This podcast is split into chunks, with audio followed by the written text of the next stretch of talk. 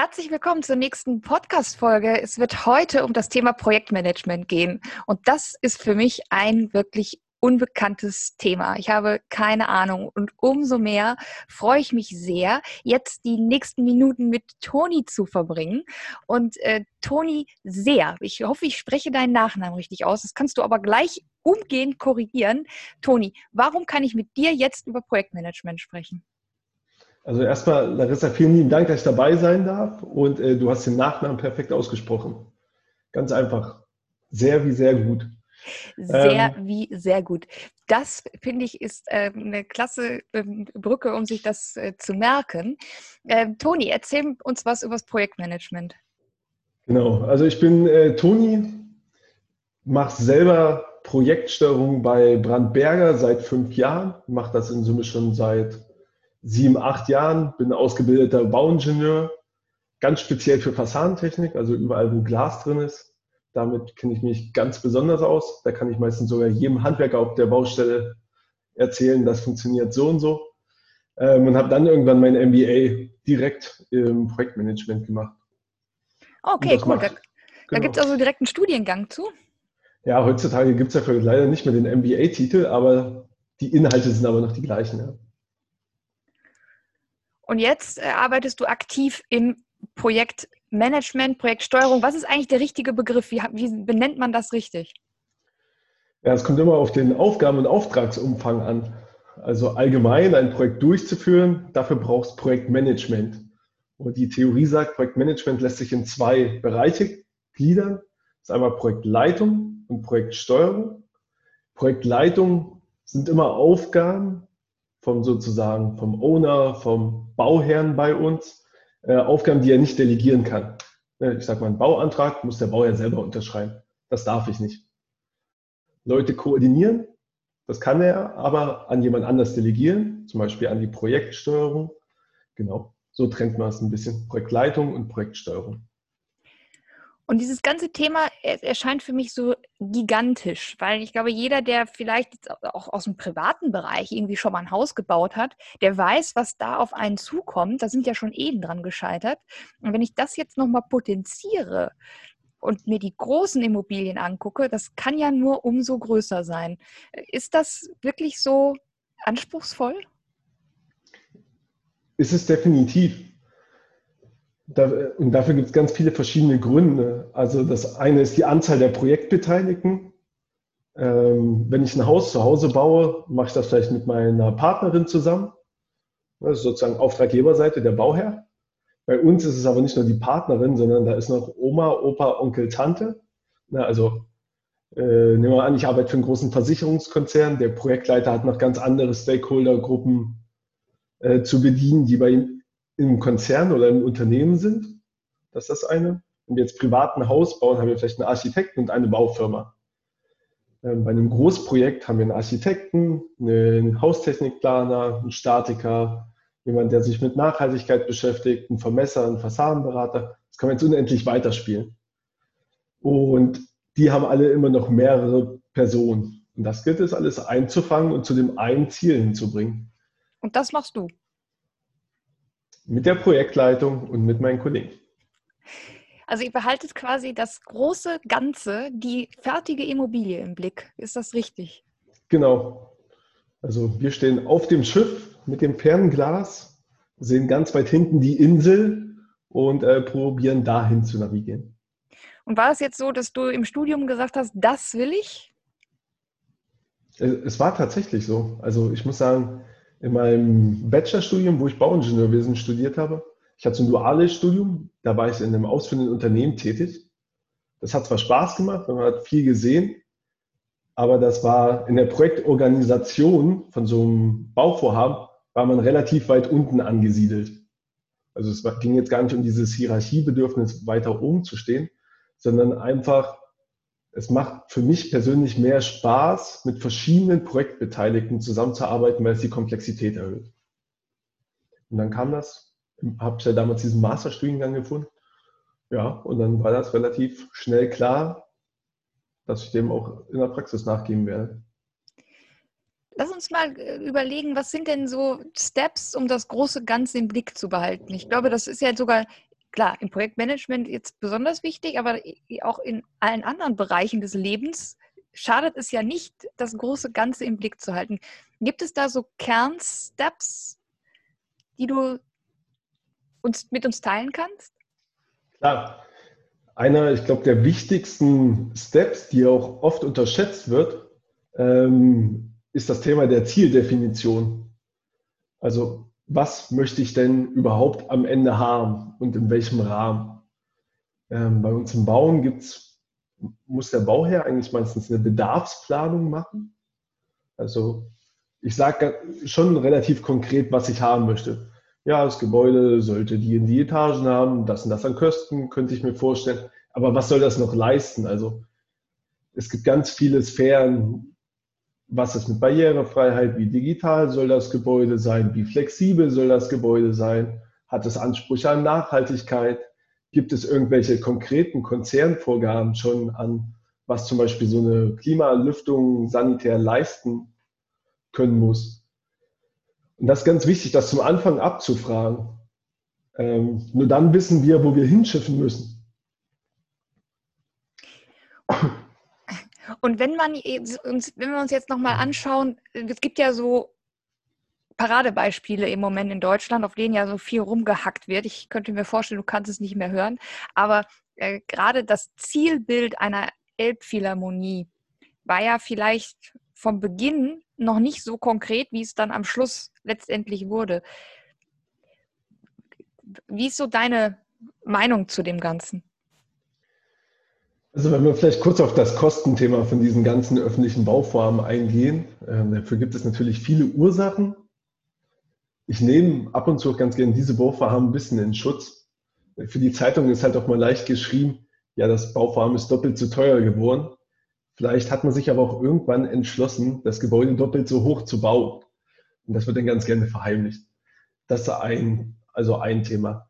Ähm, nichtsdestotrotz liegt es auch unter anderem daran, dass man zum Anfang, wenn man so ein Projekt aufsetzt, Geschwindigkeit aufnehmen will und endlich in das Tun kommen möchte und dabei ganz oft vernachlässigt diese Zieldefinition.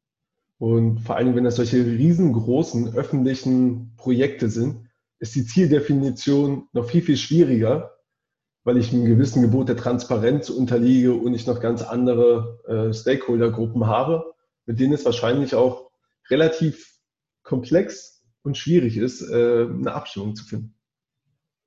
Okay, also Ziele im Blick behalten. Was noch? Genau, also ich muss Ziele im Blick behalten und ich muss immer eine Lösung parat haben. Denn bei so einem großen, komplexen Bauvorhaben werden ständig Probleme auftreten. Und die werden am liebsten und meistens immer an die Projektsteuerung adressiert. Ich muss sie jetzt nicht zwangsläufig immer inhaltlich lösen, aber ich muss eine Idee dafür haben, mit wem wir sie wie gelöst kriegen. Also, Was sind das für genau. Probleme, die da so auftauchen können? Naja, das können halt wirklich technische Probleme sein. Ich habe ein Bestandsgebäude und auf einmal, man ist davon ausgegangen, kann es nach dem einen Verfahren bauen und dann gibt's, findet man Gutachten oder man erstell, lässt Gutachten erstellen und kriegt halt mit, ich habe halt irgendwelche Bestandsrisiken. Also ich glaube, das ist für viele in der Immobilienwirtschaft schon nachvollziehbar, dass es einfach technische Risiken gibt. Es kann aber halt auch sein, dass Planer A sich über Planer B beschwert, dass jemand was nicht rechtzeitig getan hat oder die nicht gut miteinander zusammenarbeiten können. Und dann bin ich ganz schnell bei äh, Führungsqualitäten und muss dann sehen, wie ich das Team zus zusammen da durchführe. Und das ist auch das Spannende. Man arbeitet mit so vielen verschiedenen Unternehmen zusammen und jeder hat auch ein eigenes wirtschaftliches Interesse, ganz klar.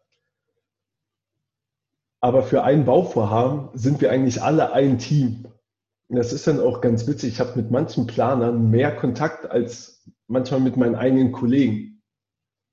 Wenn man halt so projektbasiert zusammenarbeitet. Ich sehe so ein Projekt eigentlich immer wie ein Unternehmen auf Zeit. Genau. Und das Unternehmen ist halt, unser Produkt ist am Ende das Bauvorhaben.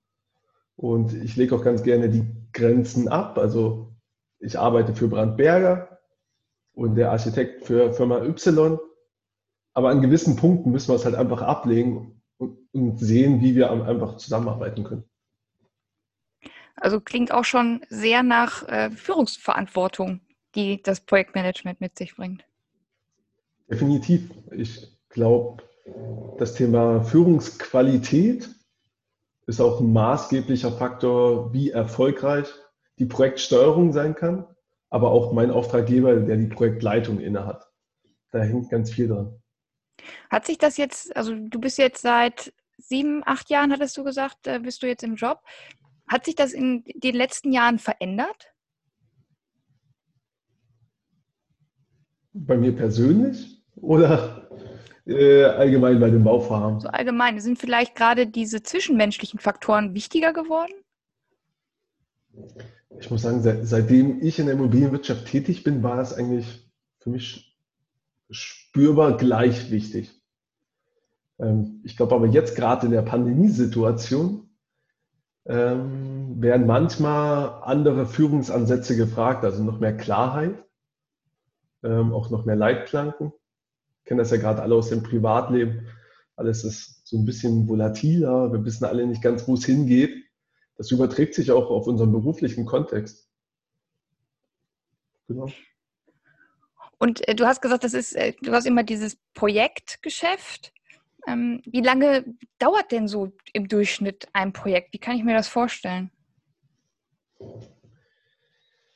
Das ist eine schwierige Frage. Es kommt immer auf die äh, Größe des Bauvorhabens an. Also das letzte Projekt, was ich begleitet habe, das war in München eine Revitalisierung von einem Vier-Sterne-Plus-Hotel, 30.000 Quadratmeter.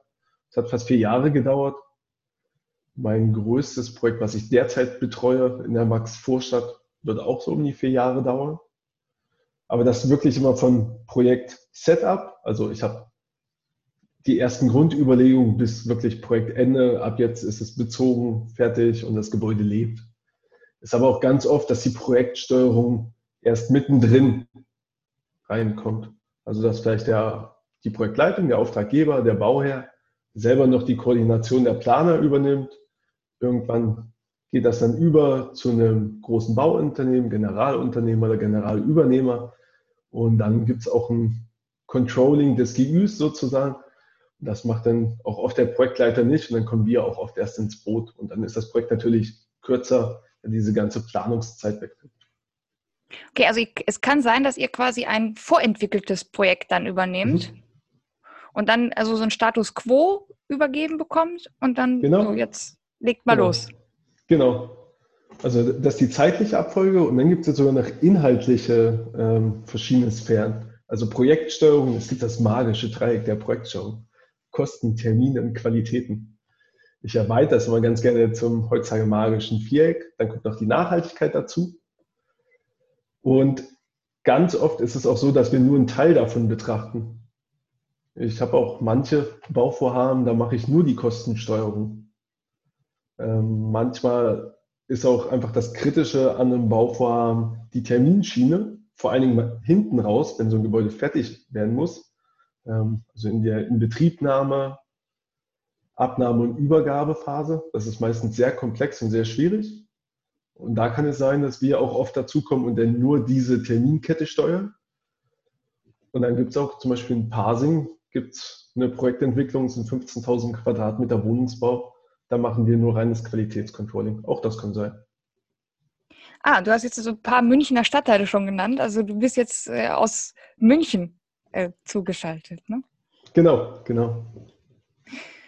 Gut, also pass auf, lass uns nochmal äh, zurückkommen, das große Ganze im Blick behalten. Ähm, macht man im Projektmanagement, also Organisation von Aufgaben, ist, glaube ich, so ein ganz äh, wichtiger Schwerpunkt äh, in der, ja, im Bau der Immobilien.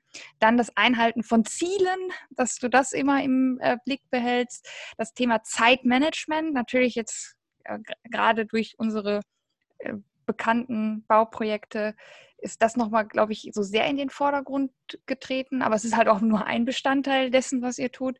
Und das Thema Budgeteinhaltung. Genau. Das finde ich interessant, weil das ist letztlich genau das, was eine Führungskraft machen soll. Ja, So, so sehe ich das auch. Das und dann geht es ja sogar noch darum, auch äh, weiterführende Themen mit zu betrachten und ab und zu Mehrwerte für Projekte zu schaffen. Also gerade jeder redet über Nachhaltigkeit, über ESG, EU-Taxonomy, ne, das sind so die neuen Schlagwörter in der Immobilienwirtschaft. Und wenn ich dafür ein grundlegendes Verständnis habe und halt auch aus vorangegangenen Projekten Erfahrung habe, kann ich das auch immer bei allen möglichen ähm, Projektparteien initiieren und das vielleicht auch kostenneutral sogar mit ins Projekt einbringen. Also auch darum geht es, noch ein bisschen über den Tellerrand hinauszuschauen und da vielleicht punktuell auch noch andere Ansätze mit reinzubringen. Das Thema Nachhaltigkeit finde ich persönlich sehr, sehr spannend. Und ich habe immer das Gefühl, ich bin mit manchen Themen einfach ein paar Jahre zu früh.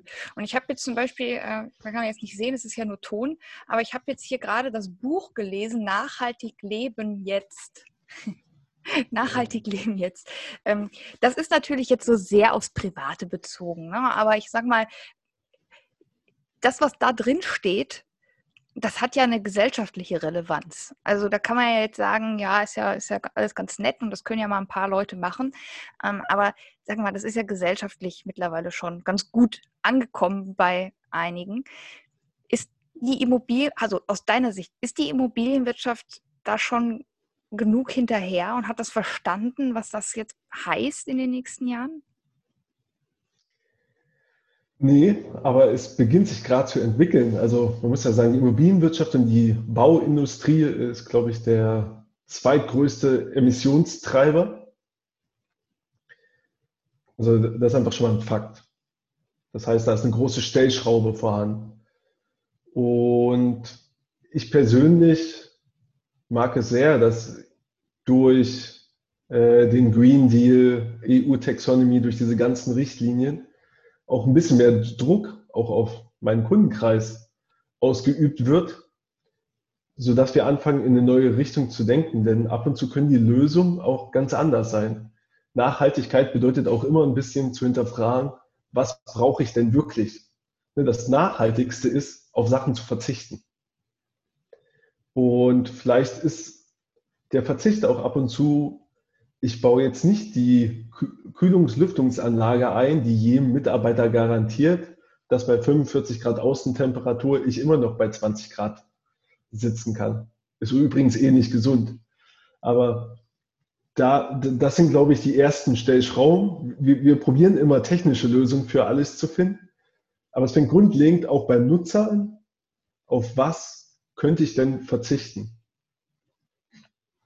Genau, das können wir uns gleich alle als Hausaufgabe mitnehmen. Ja, das will ich auch. Das will ich auch. Hast du da irgendwie schon äh, irgendeine Fachliteratur gefunden, die du empfehlen kannst? Ich habe ich hab einige Bücher gelesen. Äh, Unsere Welt neu denken ist super.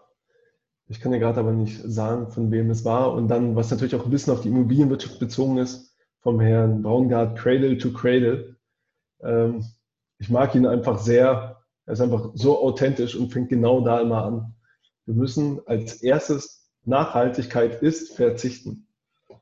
Und dann kommen wir irgendwann dann runter auf die technischen Lösungen. Das sind zwei Bücher, die kann ich auf jeden Fall stärkstens empfehlen. Klasse, vielen Dank. Können wir vielleicht auch dann noch mit verlinken. Ähm, könnte es, also ich würde gerne noch mal so ein bisschen auf das Thema Risiko eingehen, also dieses klassische was man in der Immobilienwirtschaft halt immer wieder betrachten muss. Fokus, Risiko, Risikominimierung. Gerade auch Due Diligence spielt ja in eurem Bereich halt auch nochmal äh, mit rein. Kannst du aus dem Projektmanagement das Risiko einer Immobilieninvestition minimieren? Ja, klar. ähm, also vielleicht um das nochmal kurz ein bisschen aufzudrennen wir haben sozusagen Projektmanagement, mache ich, wenn Neubau ist oder ein Gebäude revitalisiert wird. Und dann sollte ich Projektrisikomanagement betreiben. Das heißt, aktuell einschätzen, okay, welche technischen Hürden gibt es, aber auch, dann sind wir wieder bei dem Führungsthema, wie arbeiten die Leute zusammen? Gibt es da irgendwelche Bauchschmerzen? Wie kann ich dagegen steuern? Wie kann ich das Risiko minimieren? Und dann haben wir noch das ist ein anderer Geschäftsbereich bei uns. Wir machen viele technische Transaktionsberatung. Das heißt, wenn du, liebe Larissa, dir jetzt ein riesengroßes Haus kaufen gehst und bist aber eher, deine Expertise liegt darin, rauszufinden, ja, was ist denn meine Rendite?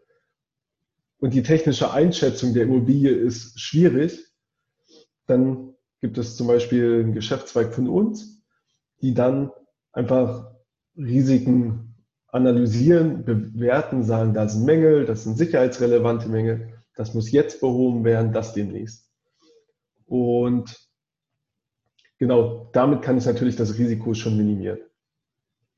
Beim Projekt Risikomanagement ist es natürlich auch so, vor allen Dingen auch bei Revitalisierungen,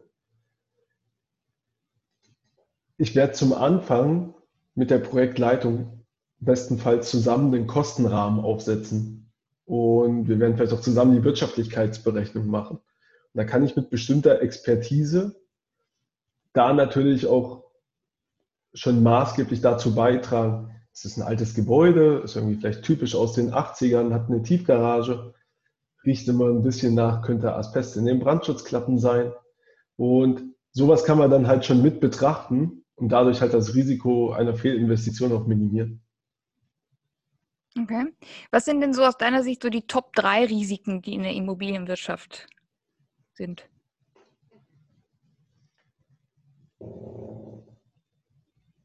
Also ich finde, um nochmal auf das Thema Gesellschaft zurückzukommen, ich finde ein Risiko, was wir haben, auch wenn es oft nur in der Außendarstellung von Medien ist, ist, dass die Immobilienwirtschaft ihrer gesellschaftlichen Verantwortung nicht gerecht wird. Das Risiko besteht, und dem wird jetzt gerade mit dem Thema ESG, also Betrachtung von Umweltfaktoren, sozialen Faktoren und auch, wie ist so ein Immobilienunternehmen geführt, ähm, dem wird gerade Auftrieb verliehen. Und ich hoffe, das entwickelt sich dadurch in die richtige Richtung und dieses Risiko wird dann hoffentlich minimiert. Aber es besteht. Und so werden wir auch oft wahrgenommen von der Gesellschaft. Ähm, ein zweites Risiko der Immobilienwirtschaft ist, wir, wir denken schon sehr starr. Es gibt andere Wirtschaftszweige, da redet jeder über Agilität, Lean Management, Digitalisierung trägt auch dazu bei. Ähm, alles läuft ein bisschen iterativer. Das kommt halt auch aus der Gesellschaft raus. Also wir funktionieren immer mehr mit mehr Veränderungen. Und wir müssen gucken, dass die Immobilienwirtschaft auch besser auf solche Einflüsse reagieren kann. Das heißt auch in der Arbeitsmethodik. Ja, das ist definitiv ein zweites Risiko, aber auch immer gleichzeitig eine Chance. Und dann ein Thema, wo ich auch mal ganz gerne drüber rede, ist die Digitalisierung. Das ist Risiko und Chance gleichzeitig. Wir müssen zum einen die Leute abholen, auf die Reise mitnehmen aber es birgt natürlich auch das große Potenzial an, man ist überfordert. Es wird zu viel. Es ist eine ganz neue Kompetenz, die auf einmal auch von mir als Arbeitnehmer verlangt wird. Ja, stark. Also hätte ich jetzt auch nicht besser zusammenfassen können. Finde ich, äh, finde ich ganz toll. Drei äh, Riesenaspekte, die vor allen Dingen jetzt auch mal wirklich die Immobilienwirtschaft als Gesamtes mal betrachten und die Risiken, die die Gesamtbranche eben hat. Und ähm, bei dem, weißt du, beim Risiko kommt ja immer als erstes ja fin Finanzen, äh, finanzielle Rahmenbedingungen, Finanzierung, ja, ist alles, alles richtig, alles gut. Aber es gibt ja noch ein paar andere und ich finde, das hast du toll zusammengefasst. Danke. Kann äh, die Digitalisierung denn jetzt nochmal bezogen eben gerade auch aufs Projektmanagement helfen, gerade solche kostspieligen Fehler zu vermeiden? Oder liegt der Schwerpunkt vielleicht doch in was anderem? Also Digitalisierung kann generell zwei Einflüsse haben. Es kann meine Effizienz steigern und es kann halt effektiver machen. Das heißt, mein Arbeitsergebnis für meine Auftraggeber oder für die Projektbeteiligten wird besser. Wenn wir jetzt uns wieder auf Projektsteuerung beziehen, sage ich mal, Projektsteuerung ist am Ende des Tages mindestens zwei Drittel Kommunikation. solange es keinen Chatbot gibt, der mich ersetzt, wird es schwierig, dass Digitalisierung da helfen kann. Aber für viele operative Tätigkeiten werde ich auch durch Digitalisierung besser. Ähm, ich hoffe, irgendwie der ein oder andere Projektentwickler hört vielleicht auch zu. Wahrscheinlich Tapeten an Wirtschaftlichkeitsbetrachtungen und vieles davon läuft heute immer noch in Excel, weil ich kann es halt einfach flexibel gestalten. Aber wir wissen alle, dass irgendwann schon mal eine fehlerhafte Zahl, die wahrscheinlich auch in einem siebenstelligen Bereich lag, wenigstens an den Kollegen verschickt wurde. Das sind so die ganz kleinen Sachen, die aber große Sachen mit sich ziehen können. Die können natürlich durch Digitalisierung vermieden werden. Aber ich glaube, gratis Digitalisierung im Projektmanagement an dem Punkt, dass es mir ein paar Sachen erleichtern kann.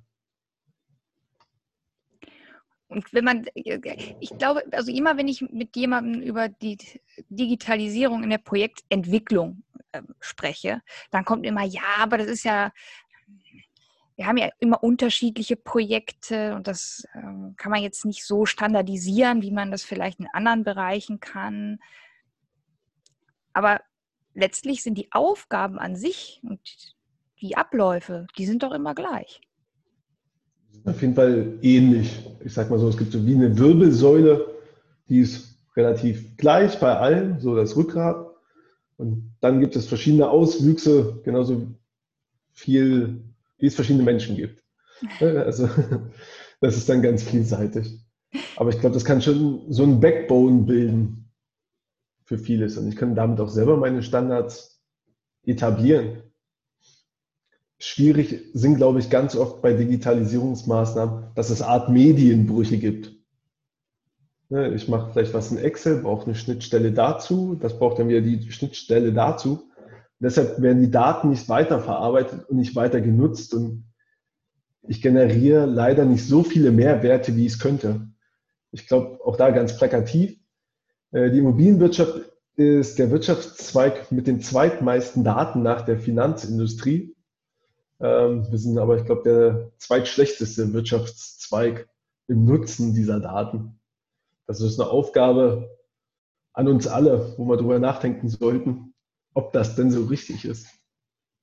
So ist es vor allen Dingen auch irgendwann mal anfangen und nicht denken, man hat sofort die ultimative Lösung und die genau. funktioniert reibungslos. Es geht, wird nicht gehen, aber man muss irgendwann mal, ja, los. Einfach losgehen. Genau, wir, können nicht auf die eierlegende Wollmilchsau warten. Nein. Nein, das denke ich auch. Wir können ja auch alle zusammen noch besser werden. Alle zusammen finde ich sowieso eine ganz, ganz interessante Sache. Ich war nämlich mal auf eurer Homepage und da stand ja ein, eine lange Beschreibung des Teams, wer denn da bei euch alles so mitwirkt. Das hat mich doch sehr überrascht. Da war ja vom Immobilienökonom über den Bauingenieur, den du ja jetzt eben auch bist, ja, bis hin zum Stadtplaner und ich glaube, ihr habt es Urbanist genannt. Genau. Alles dabei. Ja, äh, ganz viele Fachkompetenzen und Expertisen. Das ist das Schöne, deshalb bin ich auch gerne bei Brandberger.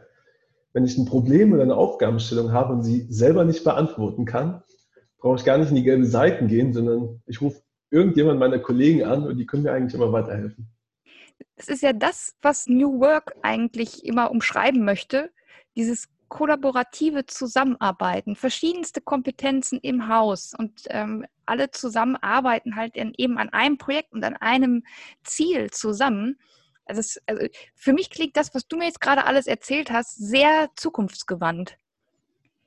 Ist Projektmanagement so ein Thema, was man, wenn man gerade jetzt vielleicht auch in der Immobilienwirtschaft einsteigt, was man sich mal genauer angucken sollte, was vielleicht für die Zukunft auch nochmal an Relevanz gewinnt?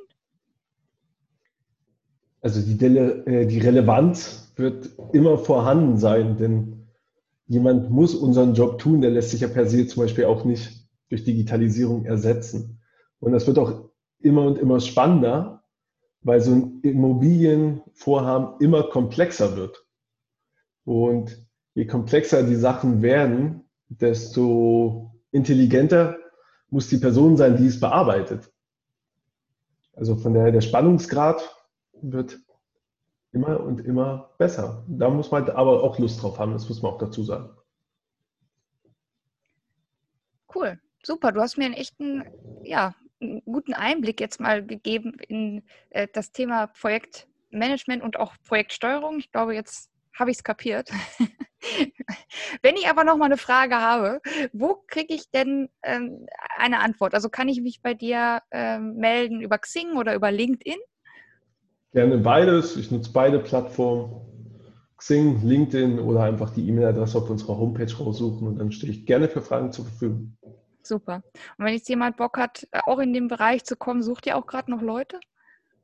Talente werden immer gesucht. Ich glaube, der ganzen Immobilienwirtschaft geht so.